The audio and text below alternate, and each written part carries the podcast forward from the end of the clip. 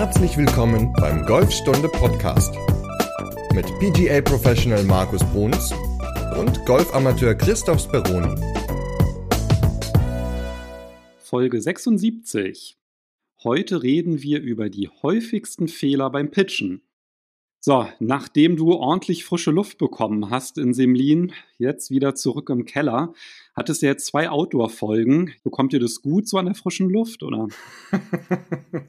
nee, ich bin das ja nicht gewohnt, draußen zu sein. Also, nein. Äh, kleiner Scherz. Also, moin erstmal auch von meiner Seite.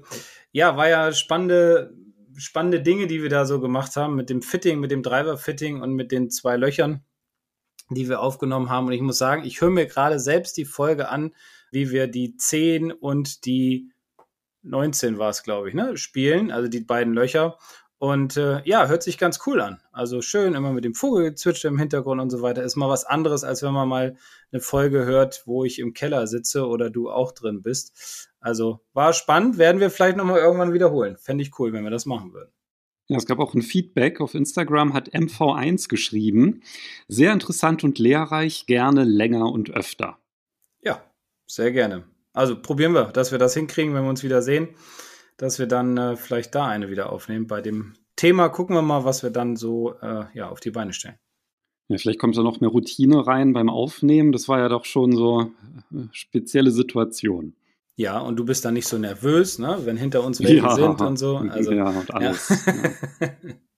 ja, also ich fand es spannend, ich habe da Bock drauf, ich finde es ganz schön man, man merkt dann so ein bisschen die Action dabei, sag ich mal. Und äh, ich hatte jetzt einen, einen Schüler, der auch Online-Coaching macht, der war jetzt am Samstag bei mir mit seinem Sohn und der hört die auch gerade.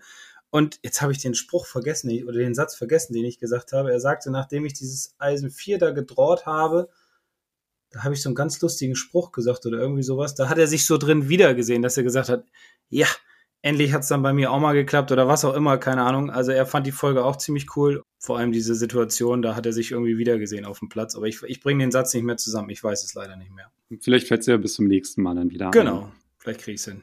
Die Folge hat auf jeden Fall wirklich Spaß gemacht. Also fand ich, war mal was anderes. Ganz gutes Experiment. Also ich meine, wir hatten ja auch ein paar technische Schwierigkeiten. Also das war ja dann, wir hatten ja dann mit den Kameras aufgenommen und dem Mikro dazu, ne, dass halt jeder mit dem Funkmikro unterwegs war, damit wir von jedem die Tonspur haben und dann sind die dann irgendwann ausgegangen und so weiter. Aber deswegen war ich dann auch ganz froh, dass wir dann am Ende zumindest zwei komplette Bahnen drauf hatten. Ja, wenn man das wiederholt, dann kann man ja, glaube ich, auch noch mal Equipment ein bisschen optimieren, dass es dann noch besser wird, weil ich glaube, so eine ganze Runde aufzunehmen ist ja dann, da ist dann wahrscheinlich die Kamera nicht so das beste Aufnahmemedium oder Aufnahmegerät. Na gut, war ja auch sehr warm, ne? Dadurch sind die auch so ein bisschen überhitzt und sind dann immer wieder ausgegangen. Also. Ja, genau. Ich glaube, das Problem war, die waren noch auf 4K gestellt, was jetzt natürlich nicht so sinnvoll ist, wenn man nur den Ton aufnehmen will. Und dann gehen die automatisch nach einer halben Stunde aus, einfach weil die Datei so okay. groß wird. Also, ja, gut. Ja, das ist dann auch so ein, so ein Trick. Ja. Ja, aber die Kameras waren ja auch wieder im Einsatz. Ja, genau. Wir waren ja letzte Woche, also wir nehmen ja immer montags auf und heute ist wieder Montag und letzte Woche Montag waren wir am Flesensee, da haben wir uns da getroffen und haben nämlich neue Video-Online-Kurse aufgenommen und dieses Mal ging es um zwei Dinge im Kurzspielbereich und das wären so, so Mini-Kurse, also nicht jetzt fünf Videos, es sind so um die 20, 25 Videos, relativ kurz gehalten alle und da werden so die häufigsten Fehler, zum Beispiel beim Pitchen, beim Chippen und wie man die beheben kann, äh, angesprochen und natürlich auch die Basisdinge. Also auch wieder, finde ich, eine ganz interessante Sache. Ja, da sind wir quasi schon beim Thema der heutigen Folge, weil da dreht sich ja das auch um die häufigsten Fehler beim Pitchen. Ganz genau. Und da haben wir drei Stück uns mal rausgesucht. Drei. Welche sind denn das, bevor wir aufs erste Detail eingehen, dass du erstmal so einen Überblick gibst? Naja gut, das erste ist im Grunde Setup, da geht's ja im, immer los, also die Basis schaffen, dann was, ja, was, was viele vielleicht gar nicht so wissen, Synchronität, also Gemeinsamkeit, Körper, Arme, Schläger und natürlich der Eintreffwinkel beziehungsweise der Treffmoment, ähm, wie der Schläger sich Richtung Ball bewegen soll, worauf man da achten sollte. Also das sind immer so ein paar, das sind eigentlich so die drei Dinge, auf die ich immer viel achte beim Pitchen und die ich für sehr, sehr wichtig halte. Klar kann man auch noch sagen Längenkontrolle und so weiter, aber da können wir dann noch mal extra eine, äh, eine Folge drüber machen. Also Setup, Synchronität und Eintreffwinkel. Der häufigste Fehler bei mir beim Eintreffwinkel ist, dass ich beim Pitchen den Ball dann irgendwie toppe und der flach übers Grün schießt. Echt? Aber ja. du hast letzte Woche doch bestimmt eine ganze Menge gelernt, als ich die Videos gemacht habe. Ja, das ja auf jeden Fall. Also deswegen, ich hatte tatsächlich einen dieser häufigsten Fehler, den habe ich regelmäßig praktiziert. Und ich verrate noch nicht, welcher das ist, aber ich werde meinen Einsatz nicht verpassen. Okay, ich freue mich drauf. ja, wunderbar.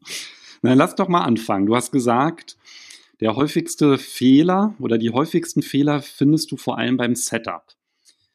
Worauf kommt es denn da an, beziehungsweise was wird dort häufig falsch gemacht? Naja, Setup ist für mich eigentlich so egal, welchen, welchen Ball oder welchen Schlag ich mir angucke, ist für mich immer ganz wichtig. Also beim Driver, ob die Ballposition richtig ist, beim Eisen, ob die Körperwinkel passen und beim Setup natürlich auch, wie steht der Körper, wo ist das Körpergewicht, wie ist die Ballposition. Das sind für mich Dinge, oder, oder auch Griff natürlich, das sind für mich Dinge, die dazugehören zu einem guten Pitch. Und wenn das Setup natürlich nicht passt, dann ist es klar, wird der Pitch auch nicht mehr so, wie es sein sollte. Deswegen grundsätzlich immer beim Setup anfangen, die Basis also einmal überchecken, äh, überprüfen, also checken. Und wenn die gut ist, dann ja, kann man sich an andere Punkte ähm, oder anderen Punkten zuwenden, um dann zu sehen, wo da die Fehler eventuell liegen.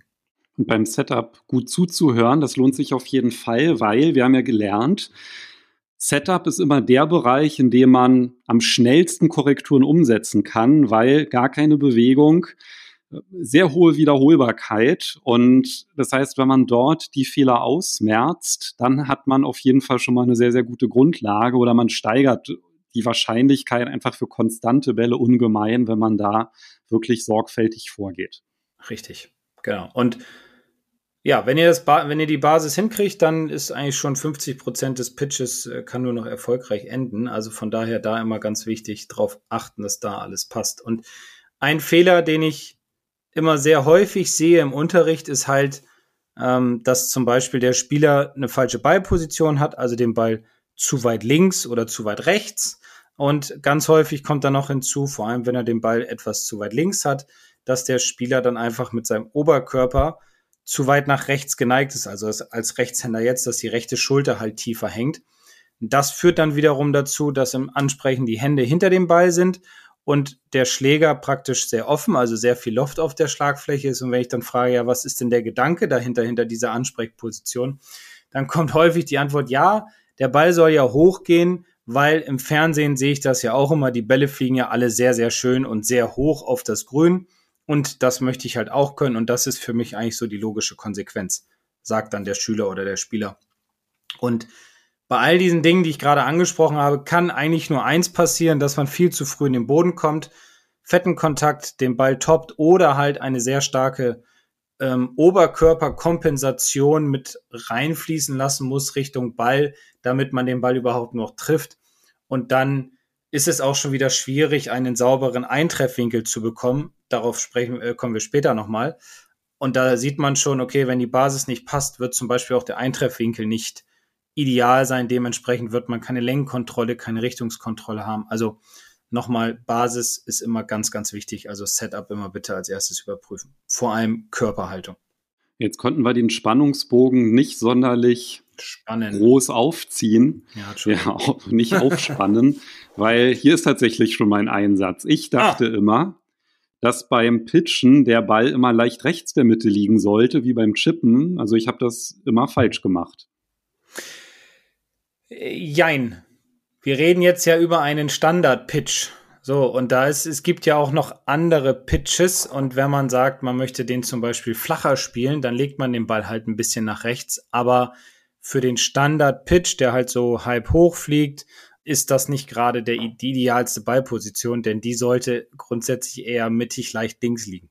Ja, ich wollte den ja gar nicht flach spielen. Also ich dachte immer, der Ballkontakt wird besser. Genau wenn der halt ein bisschen weiter rechts liegt. Und ja. deswegen habe ich das halt auch immer so gemacht. Mhm. Wahrscheinlich hast du viel oben drauf gehauen, oder? Ja, das meine ich ja. Der getoppte ja. Ball, das ist so ja. mein Lieblingsfehler beim Pitch, dass der dann einfach übers Grün schießt. Oder kompensiert, indem du nach hinten kippst, also nach rechts mit dem, mit dem Oberkörper, mit der Schulter kippst und dann halt, ja, toppst oder auch fettest natürlich. Ne? Was ist denn der Sinn davon, den leicht links von der Mitte zu haben, beziehungsweise wie weit links sollte der denn liegen? Also de, beim Standard-Pitch würde ich den Ball immer so eine halbe bis ganze Ballbreite links von der Mitte positionieren, um einfach den Schläger besser Richtung Ball bringen zu können, beziehungsweise dadurch kann der Schläger besser durch den Ball hindurch wischen, nenne ich es mal, um einfach die gewünschte Höhe zu haben, beziehungsweise auch den gewünschten Ballkontakt. Denn wenn ich zum Beispiel den Ball zu weit links liegen habe oder zu weit rechts liegen habe, muss ich zu viel kompensieren und würde den Ball halt, wie gesagt, nicht mehr sauber treffen. Deswegen, erster Punkt im Ansprechen, Ballposition leicht links von der Mitte. Und dann kommen wir auch schon zum, gleich zum zweiten Punkt, den man nämlich mit beachten muss, um einfach einen sauberen Ballkontakt zu haben. Das ist, dass das Gewicht zu circa 60 Prozent auf dem vorderen Fuß lasten sollte. Also dementsprechend 60 Prozent links, die Wirbelsäule beziehungsweise das Brustbein ist dann auch ganz leicht links. Die Hände sind schon etwas vor dem Ball, nur minimal. Jetzt nicht bewusst noch weiter nach vorne drücken, denn dann wird der Schlägerweg wieder zu steil. Das wäre eigentlich so die Gewichtsverteilung inklusive Ballposition im Ansprechen beim normalen Pitch. Also im Ansprechen schon, also das habe ich eigentlich auch immer gemacht, ja, das Gewicht ein bisschen weiter auf dem vorderen Fuß zu haben oder ein bisschen mehr auf dem vorderen Fuß zu haben und dann dort auch zu lassen beim Ausholen. Ja, definitiv. Also beim Ausholen jetzt dann nicht sagen, okay, jetzt muss ich mit nach rechts rüber und zu viel die Hüfte drehen, da komme ich aber gleich nochmal eben zu, sondern ähm, auch das Gewicht links lassen und mehr aus dem Schulterbereich arbeiten, denn wir wollen ja einen, einen kontrollierten Schlag ausführen. So, und du hast gesagt, der Ball leicht links, also wirklich nur eine halbe bis eine Ballbreite. Das ist ja nicht sonderlich viel. Ne? Das ist wirklich nur so ein ganz kleinen Tick ja. nach links versetzt. Aber das reicht vollkommen. Also ich hatte halt immer diesen Tick nach rechts versetzt, was dann halt dazu führt, dass ich relativ steil ne, an den Ball ja, komme und genau. dann das Risiko ist, dass man den einfach toppt. Richtig. Oder halt ja komplett oben drauf haut. Manchmal sieht man auch, dass die Leute dann oben drauf hauen, weil der Oberkörper einfach viel zu viel nach vorne arbeitet und dann halt der Eintreffwinkel noch steiler wird. Also ja, deswegen Ballposition leicht links, Gewicht 60 Prozent links für einen Rechtshänder natürlich. Ein bisschen schmaler stehen würde ich auch empfehlen, um einfach weniger Rotation beim Ausholen zu haben, beziehungsweise auch mehr Stabilität. Und was ich auch immer empfehle, ist so ein ganz leicht offener Stand. Das heißt, den vorderen Fuß so ein ganz kleines bisschen nach außen drehen, beziehungsweise leicht zurücknehmen.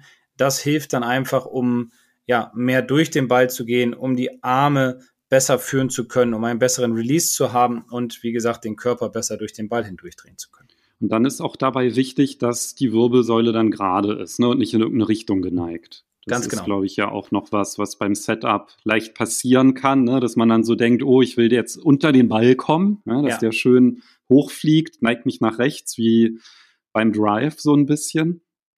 Das ist nicht gut. Nein, weil wenn die Wirbelsäule rechts ist und Gewicht links, dann haben wir genau das Problem, worüber wir eben schon zwei, dreimal gesprochen haben, dass man halt zu früh in den Boden kommt, den Ball in der Aufwärtsbewegung trifft und dementsprechend toppt. Also ein, ein schöner Drill, um halt die Ansprechposition gut hinzubekommen, ist einmal, dass man sich vor den Spiegel stellt, sich das Ganze mal anschaut, klar, aber auch, wenn man jetzt keinen Spiegel zur Verfügung hat, ähm, mache ich es auch ganz häufig, dass der Spieler die linke Ferse anheben soll. Also das heißt, den linken Fuß nach hinten setzen, auf die Zehenspitzen stellen, dann ist die linke Ferse praktisch in der Luft und dann hat man ja ein bisschen Druck auf dem rechten Fuß in dem Moment, aber man steht auch auf seinen Zehenspitzen. Und der Vorteil ist dann einfach, wenn man ausholt, ist es so, dass man halt nicht, nicht so viel drehen kann. Man kippt auch nicht nach rechts, man äh, dreht die Hüfte nicht so viel, die Wirbelsäule kippt nicht nach rechts. Und der zweite Vorteil ist, dass man dann durch den Ball hindurch einfach schon mehr in Richtung Ziel gedreht ist sozusagen, weil man ja automatisch mehr Platz hat. Also der Drill funktioniert ganz gut, ist ein bisschen gewöhnungsbedürftig am Anfang,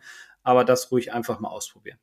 Okay, also Ball bisschen links der Mitte, gerade stehen, also aufrecht stehen.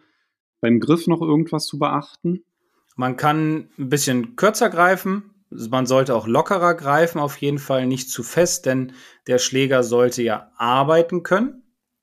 Denn je fester man greift, umso weniger kann der Schläger arbeiten. Und Man kann auch gerne die rechte Hand ein bisschen schwächer greifen, also das heißt mit der rechten Hand etwas mehr nach links äh, greifen am Griff, was dann dazu führt, dass einfach noch ein bisschen mehr der Schläger durchrutscht und ein bisschen mehr Spin auf den Ball kommt, weil er so leichten Drall da nach rechts bekommt. Okay. Das heißt, wenn ich am Ball stehe, sind das die Punkte, die wichtig sind. Irgendein Gedanke, du hast ja gerade an, schon gesagt, recht locker greifen, den Schläger. Das hat dann wahrscheinlich auch was damit zu tun, dass man einfach eine sehr kontrollierte und ja, diese Wischbewegung halt gut hinbekommt, ne, beim Pitch. Da wären wir fast schon beim, beim zweiten Punkt. Ja, genau. Weil da kommen wir ja schon in Richtung ähm, ja, Eintreffwinkel eigentlich schon, beziehungsweise Ballkontakt mit dem Schläger. Also je fester ich halt greife, umso mehr habe ich im, An äh, im Treffen, Entschuldigung, die Hände halt vorm Ball. Also ich ziehe einfach viel zu viel da mit den Händen.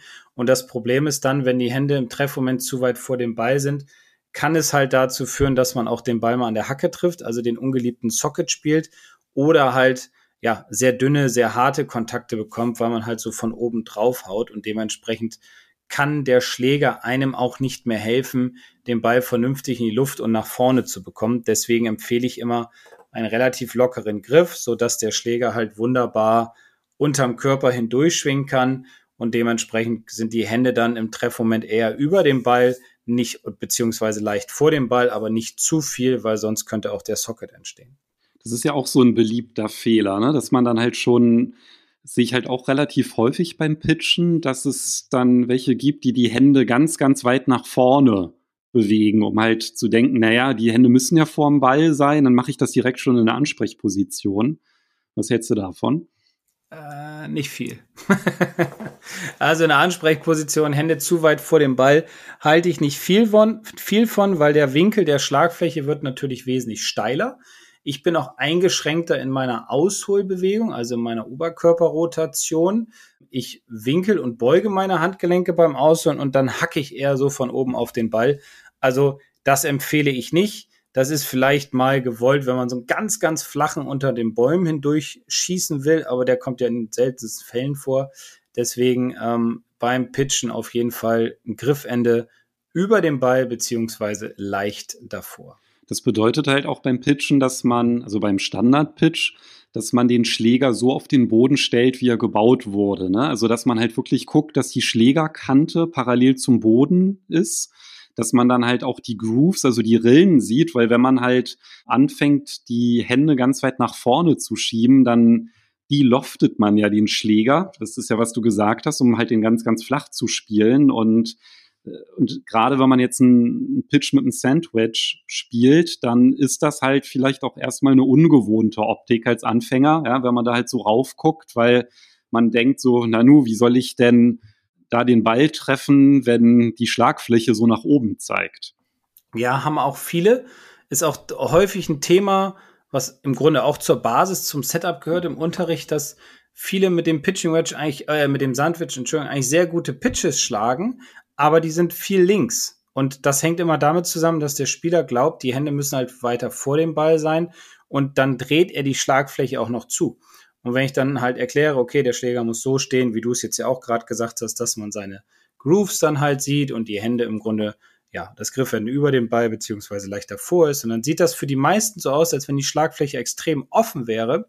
Und sie fühlen sich dann sehr unwohl, versuchen dann irgendwie anders zu kompensieren und bis man sie dann so weit hat. Ähm, und auch dafür gibt es einen schönen Drill eigentlich, um alles gleichzeitig äh, auf die Reihe zu kriegen. Aber bis man sie soweit hat, dauert das halt, weil das für die Optik oder von der Optik natürlich sehr, sehr ungewohnt ist und man sich erst an die ganze Geschichte gewöhnen muss. Ne?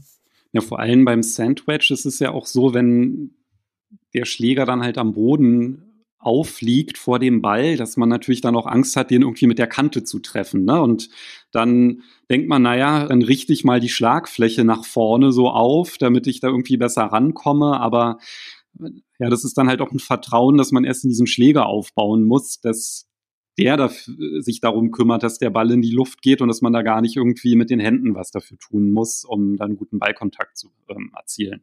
Richtig, genau. Also was beim Sandwich ja auch ganz schön ist, ist ja nicht nur der Winkel, der ja, also meins hat zum Beispiel 54 Grad, es gibt auch viele, die haben 56 Grad, das ist aber jedem ja selbst überlassen, wie sein Spiel ist. Also dadurch hat man ja schon eigentlich eine ganze Menge Höhe, die man bekommt, alleine durch den Winkel der Schlagfläche. Und wenn man sich zum Beispiel mal auf die Schlagfläche draufstellt mit einem Fuß, da geht nichts kaputt, keine Sorge, dann sieht man mal, in welchem Winkel der Ball wegfliegen würde, weil der Schaft ja dann nach oben kommt. Also man legt den Schläger auf den Boden, stellt sich mit dem Fuß einfach mal auf den Schlägerkopf drauf und dann köpft der Schläger so nach oben und dann sieht man, wie der Winkel ähm, des Balles wäre anhand des Schaftes, der dann gen Himmel zeigt. Also das ist auch immer noch mal ein ganz schönes Bild für den Spieler, um ihm zu, zu signalisieren, okay, guck mal, der Schlägerkopf, der hat so viel Winkel, der hilft dir den Ball nach vorne und nach oben zu bringen. Und wenn du mehr Höhe haben willst, dann musst du einfach mehr Geschwindigkeit ausholen, äh, ähm, aufbauen, also mehr ausholen. Und Problem ist aber dann, dass häufig der Ball ja zu weit fliegen würde. Deswegen muss man klein anfangen und immer verständlich, verständlich machen, dass der Ball nur durch Geschwindigkeit hochfliegt und durch mehr Loft bei ähm, Spezialschlägen, aber wir reden ja vom Standard-Pitch. Deswegen Schläger normal hinstellen, den Loft arbeiten lassen, den Bounce arbeiten lassen und dann wird der Ball von alleine durch die Geschwindigkeit in die Luft fliegen. Ja, und jetzt nicht auf die Idee kommen, auf dem Platz, wenn man über einen Baum spielen will oder über einen Busch, dann irgendwie sich da auf sein Eisen 7 zu stellen oder dann auf Sandwich, um zu gucken, ob man rüberkommen würde. Das darf man nämlich nicht. Also wirklich nur auf der Range ausprobieren, um halt mal so zu gucken, ja, wie da die Unterschiede sind. Aber finde ich halt extrem hilfreich, weil man dann halt auch dann wirklich sieht, aha, das ist jetzt der Unterschied der Schlagfläche, das macht halt der Loft für mich und dass man da gar nicht anfängt, irgendwie ja, den, den Schläger so zu positionieren, dass er gar nicht mehr fein arbeiten kann. Ganz genau. Ja. Also immer offen lassen, also neutral stehen lassen. Ja, aber der Bounce ist ja auch noch ein, auch noch ein Punkt, der ähm, beim, beim Eintreffwinkel hilfreich sein kann. Ne? Also der Bounce ist ja der Winkel zwischen der hinteren Kante des Sandwiches, also bei der Sohle zwischen der hinteren Kante und der vorderen Kante. Und da, gut, da muss man auch immer so ein bisschen drauf achten. Das bringt aber auch die Erfahrung mit sich, ähm, welchen Bounce man benutzt. Also zum Beispiel, wenn man einen, einen ähm, harten Boden grundsätzlich hat auf seinem Platz, dann sollte man eher ein, ein Sandwich nehmen mit wenig Bounce, also mit einer geringen Gradzahl. Und wenn man zum Beispiel immer sehr weichen Boden hat oder sein Sandwich immer aus sehr weichem Boden spielt, wie zum Beispiel Sand, also Bunker oder ums, ums Grün herum aus dem Raff, dann wäre zum Beispiel viel Bounce ideal, weil dann der Schläger einfach besser durchgleiten kann. Und das hat beides natürlich auch einen gewissen Einfluss auf den Eintreffwinkel. Also ich bin zum Beispiel eher einer, der den Ball gerne beim Pitchen so wegburstet. Ich möchte eigentlich so wenig Divid wie möglich haben. Und deswegen habe ich auch ein Sandwich mit relativ wenig Bounce, weil dadurch rutscht der Schläger einfach besser wenn man ein Spieler ist, der ein bisschen steiler an den Ball kommt, was auch völlig okay ist, liegt ja immer an der eigenen Technik, dann sollte man eher einen Schläger nehmen mit ein bisschen mehr Bounce, um einfach dann, ja, besser an den Ball äh, beziehungsweise durch den Ball zu kommen. Wie kann man denn herausfinden, wie viel Bounce der eigene Schläger hat? Steht der gar nicht drauf, ne? Beim Sandwich steht der in den meisten Fällen drauf. Also Echt? mir fällt drauf? jetzt, ja, also bei mir steht 54 Grad und 10 Grad Bounce. Okay, ich glaube, auf meinen steht das nicht drauf. Also müsste ich nochmal schauen. Mal. Also, ja, Also es kann sein, und wenn es nicht drauf steht, dann ja, kann man es ausmessen. Natürlich. ähm, aber ich glaube, die meisten Hersteller schreiben also die Bounce-Gradzahl mit drauf, weil es ja auch ganz viele unterschiedliche Varianten gibt beim Sandwich zum Beispiel. Also ich weiß, bei dem Hersteller, mit dem ich zusammenarbeite, da gibt es äh, drei, vier verschiedene Bounce-Varianten, die man sich aussuchen kann. Und das hängt natürlich auch immer vom Spiel ab. Ja. Ah ja, stimmt. Ich, also auf meinen steht es trotzdem nicht drauf, aber ich habe jetzt gerade mal geguckt, dann hast du das teilweise, dass du die Loftzahl hast und dann ein Strich und darunter steht dann nochmal der ja. Bounce in Grad ja, drunter. Genau. Ne? Nee, das steht bei meinen nicht drauf. Okay. Bevor wir zum nächsten Punkt kommen, möchte ich noch ganz kurz einen wunderbaren Drill mit äh, ja, euch an die Hand geben, den ich auch immer sehr gerne für mich selbst mache. Einmal zum Aufwärmen, aber auch um einfach dem Spieler das bessere Verständnis für die Bewegung der Hände durch den Ball zu geben, beziehungsweise für den Eintreffwinkel. Und zwar ist das der Drill mit einer Hand. Also das bedeutet, als Rechtshänder nimmt man den Schläger in die rechte Hand, greift ihn vielleicht in der Mitte des Schaftes und dann bleibt man einfach in seiner normalen Ansprechposition stehen und lässt den Schläger die Arbeit übernehmen. Das heißt, wenn ich aushole, beuge ich meinen rechten Ellenbogen, ich beuge bzw. winkel mein rechtes Handgelenk und alleine durch das Gewicht des Schlägers dann im Schlägerkopf, durch das Runterfallen, werdet ihr merken, wie viel besser der Schläger über den Boden wegwischt mit leichter Bodenberührung. Und das führt dazu, dass man einen flacheren Eintreffwinkel bekommt und einen nicht ganz so steilen Eintreffwinkel. Wenn man nämlich zum Beispiel die Hände zu weit vor dem Ball hat, zieht man häufig mit dem linken Arm, mit der linken Seite den Schläger zu steil von oben nach unten. Und da ist dieser Drill mit einer Hand natürlich ganz ideal, um einfach mal das Gegenteil kennenzulernen. Und nicht wundern, wenn dann nach dem Treffen des Balles, also in der Endposition, euch die rechte Innenhand anguckt. Das soll so sein. Ja, das ist auch kein Löffeln oder sonstiges, sondern das ist ein, ein Durchwischen des Schlägers durch den Ball über den Boden, um einfach einen flacheren Eintreffwinkel zu haben, beziehungsweise um einen besseren Ballkontakt zu bekommen und um mehr Spin zu erreichen. Darf ich dir noch mal eine Frage zum Bounce stellen? Hui. Hast du ja schon. ja, und zwar, ich habe jetzt mal nachgeguckt. Also ich habe jetzt ein, ich habe ein 54 Grad Wedge, da habe ich jetzt gerade gesehen, das hat 10 Grad Bounce und ich habe ein 58 Grad Wedge, das hat 6 Grad Bounce. Und ich würde mal behaupten, ich bin wahrscheinlich eher ein Spieler, der jetzt eine steilere Schwungbahn hat. Mhm. Welchen Unterschied macht denn sowas aus? Also ist das dann, dass du sagst, das ist halt echt krass, dass man das checken sollte, wenn man jetzt irgendwie einen Platz hat, wo der Boden härter ist oder so? Also was würdest du da sagen vom Gefühl her? Äh, sag noch mal ganz kurz, 54 hatte wie viel Grad? Also ich habe ich hab 54 mit 10 und ja. 58 mit 6. Mit 6. Okay. Wie kann man das herausfinden? Ja, am besten den Pro fragen, ne? Also. Ja, mache ich ja gerade. Ja, genau. Also das ist immer so die, die, die Problematik, die ich auch früher immer hatte, herauszu. Also ich habe mich lange nicht um den Bounce geschert, muss ich sagen. Ja, bis ich mich da mal so ein bisschen damit beschäftigt habe, auch aufgrund des Fittings von, von einigen Leuten. Und ja, es hängt wirklich immer so mit der Schwungbahn ab, ne? Wobei, wenn du sagst, du bist eher, hast eher einen steileren Eintreffwinkel bei deinem Sandwedge, dann ist es natürlich so, dass 10 Grad eher zu wenig sind. Also vielleicht wären dann 12 oder 14 dann eher besser. Und wie würde sich das dann bemerkbar machen? Also, dass die Bälle einfach zu. Naja, du hast, halt ein, tief, du hast halt ein tieferes Divid dann, ne? Also hm. mit, mit wenig Bounce, das ist halt, also man kann sich das so vorstellen. Wenn man, wenn man eine Nulllinie hat und man würde von einer harten Platte spielen oder von einem Weg, so, und das, da gibt es ein schönes Beispiel, das hat Phil Mickelson mal vor einigen Jahren gehabt. Er musste vom Weg spielen, weil er keine andere Möglichkeit hatte. Und dann hat er danach in einem Interview erklärt, wie er es gemacht hat. Er hat nämlich den Schläger nicht verändert. Also das heißt, er hat sein Sandwedge genommen oder sein Lobwedge, weiß ich nicht, und hat den ganz natürlich hingestellt. Und dadurch, dass die ja da relativ auf harten Plätzen spielen, beziehungsweise das natürlich auch ein harter Untergrund ist, hatte er in dem Fall weil er eh immer die Bälle sehr, sehr stark wegwischt, wenig Bounce in seinem Schläger und dementsprechend konnte er den, Schlä äh, den Ball wunderbar von dem Weg herunterschlagen und ist halt nicht hängen geblieben. Weil auch da ist es häufig so, dass man denkt, okay, ich muss steiler an den Ball kommen, also nehme ich die Hände mehr nach vorne oder ich muss unter den Ball kommen, also nehme ich die Hände mehr nach hinten oder versuche mehr unter den Ball zu kommen, indem ich löffel. Und das ist natürlich auch etwas, woran man merkt, ob der Bounce passt oder nicht. Ne? Also wenn man da zu steil reinkommt, dann hat man halt zu viel. Ne? Aber es ist schwierig rauszufinden. Ja, muss ich mal mit, mit den Divots gucken, wie das aussieht. Das ist ja wahrscheinlich ja. das, was man am besten beobachten kann. Ich meine, klar, wenn ich jetzt nochmal die Ballposition noch zukünftig dann ändere, dann hat das ja auch nochmal einen Einfluss drauf. Aber Definitiv. da muss ich mal halt gucken. Ne? Wenn ich irgendwie zu oft so im Boden hängen bleibe, dann spricht es dafür, dass der Bouncer halt auch eventuell ja nicht passend ist. Nicht der richtige für dich ist, genau. Ja, genau. Ja, ja. Okay. Genau.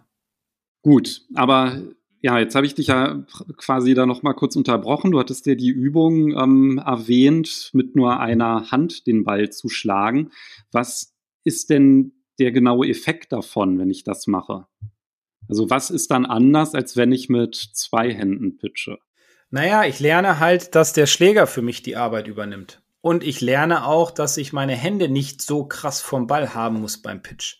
Weil je mehr ich die Hände ja vor dem Ball habe, habe ich ja schon gesagt, umso mehr Socket-Gefahr ist halt da, umso steiler komme ich an den Ball, also umso tiefer komme ich in den Boden.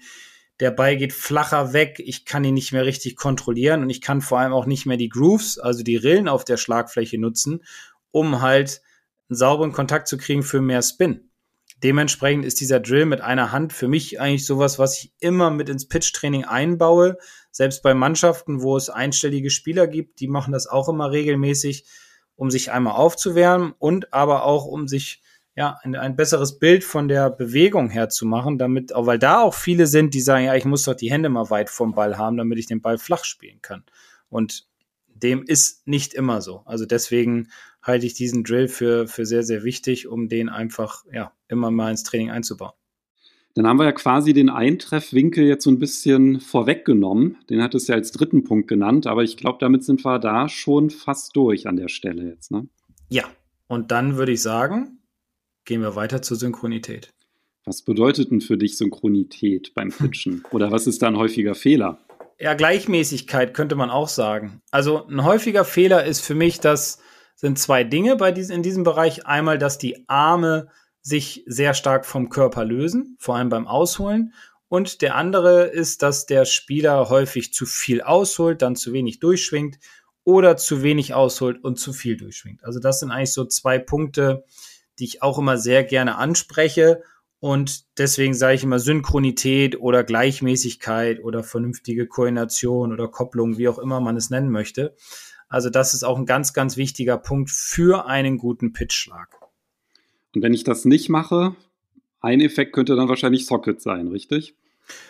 Ja, oder der, ich löse die Arme und, und drehe nicht den Oberkörper zum Beispiel, dann ähm, haue ich oben drauf oder treffe ihn an der Hacke oder ich hole ganz viel aus, dann muss ich sehr stark kompensieren, indem ich die Handgelenke einsetze, um den Ball noch nach vorne zu kriegen, weil ich abbremse, dann hacke ich vielleicht früh in den Boden. Genauso, wenn ich zu wenig aushole, dann arbeitet man ganz viel mit dem Körper und mit den Händen und versucht darüber noch Schwung zu kriegen. Und da geht einem komplett die Längenkontrolle halt auch verloren und natürlich auch der Ballkontakt. Dementsprechend kann auch die Richtungskontrolle drunter leiden. Also damit kann man eigentlich so ziemlich viel kaputt machen beim Pitchen. Okay, also klingt nach einem sehr, sehr wichtigen Bereich. Hast du denn da so einen Tipp, wie man es denn richtig machen kann? Ja, gleichmäßig schwingen. Also erstmal halte ich es immer für ganz wichtig, sich ja ein, ein Bild aufzubauen, dass man, ich sag mal, bis drei Uhr ausholt. Also nehm, sagen wir mal, die Hände sind so brusthoch zum Beispiel, lassen wir die drei Uhr weg, also ungefähr brusthoch, dann schwinge ich auch bis brusthoch durch. So, das ist ja schon mal eine Gleichmäßigkeit. Und um einfach eine gute Synchronität insgesamt hinzubekommen, ist es natürlich erstmal wichtig, in die Ansprechposition zu kommen, über die wir vorhin gesprochen haben. Dann da zu bleiben beim Ausholen, denn wenn ich zu viel drehe, lösen sich auch wieder die Arme, die Hüfte dreht zu viel. Ich habe einen schlechteren Eintreffwinkel.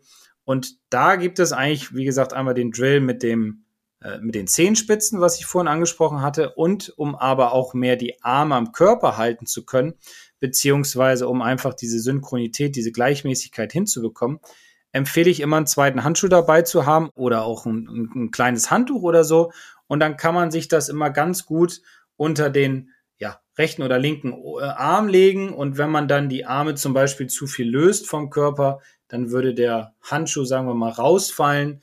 Ja, der Schläger käme von außen dran. Und wenn man halt die Arme dran lässt, also ich pack's gerne unter den rechten Arm, dann ähm, ja, dreht man auch sauber durch den Ball hindurch und am Ende steht man dann auch so, dass der rechte Oberarm am Körper ist, der linke Oberarm ist am Körper und das ist halt eine gewisse Synchronität, also eine gewisse Gleichmäßigkeit.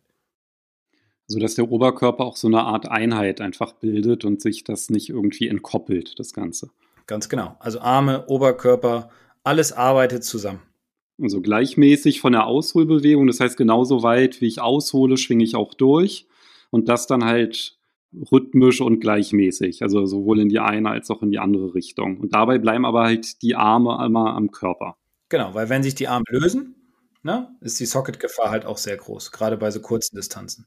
Deswegen unter den linken Oberarm oder unter den rechten Oberarm den Handschuh packen und dann halt diese gleichmäßige Bewegung, nachdem man auf Setup geachtet hat, äh, einfach mal durchführen. Und es ist nicht ganz hundertprozentig, dass man sagt, okay, ich hole Brust hoch aus und schwinge Brust hoch durch.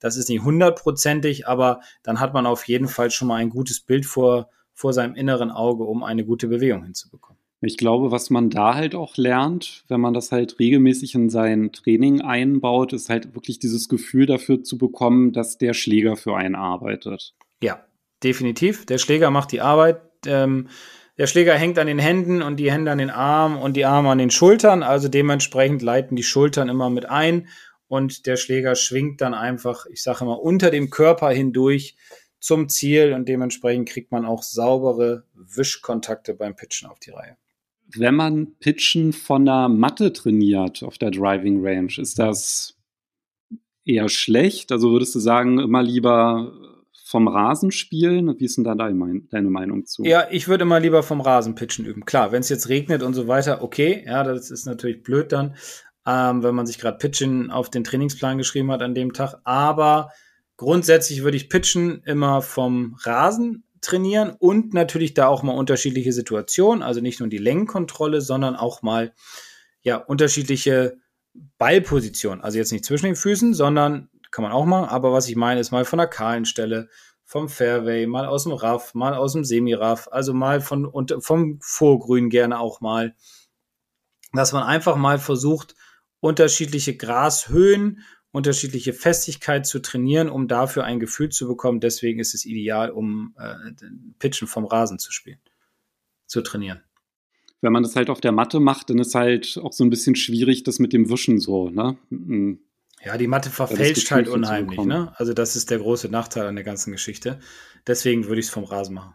Also bei der Matte ist, wenn ich dann irgendwie zu früh die Matte berühre, ist nicht so wild, weil ich ja dann noch irgendwie trotzdem noch weiter wischen kann, ne? Also weil es halt abprallt und. Ja, du merkst es halt nicht richtig, ne? Wie du den Ball jetzt tatsächlich getroffen hast. Ob du zu früh im Boden bist oder so, ja.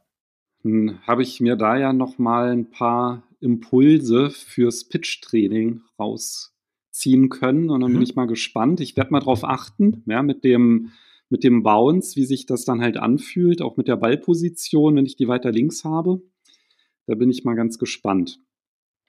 Ja, und du hattest ja bei der letzten Übung gesagt, den Handschuh unter den ähm, Arm zu machen. ja. Und damit hätten wir eigentlich auch schon die Überleitung für die nächste Folge. Ja, genau, denn wir haben eine Hörerfrage bekommen.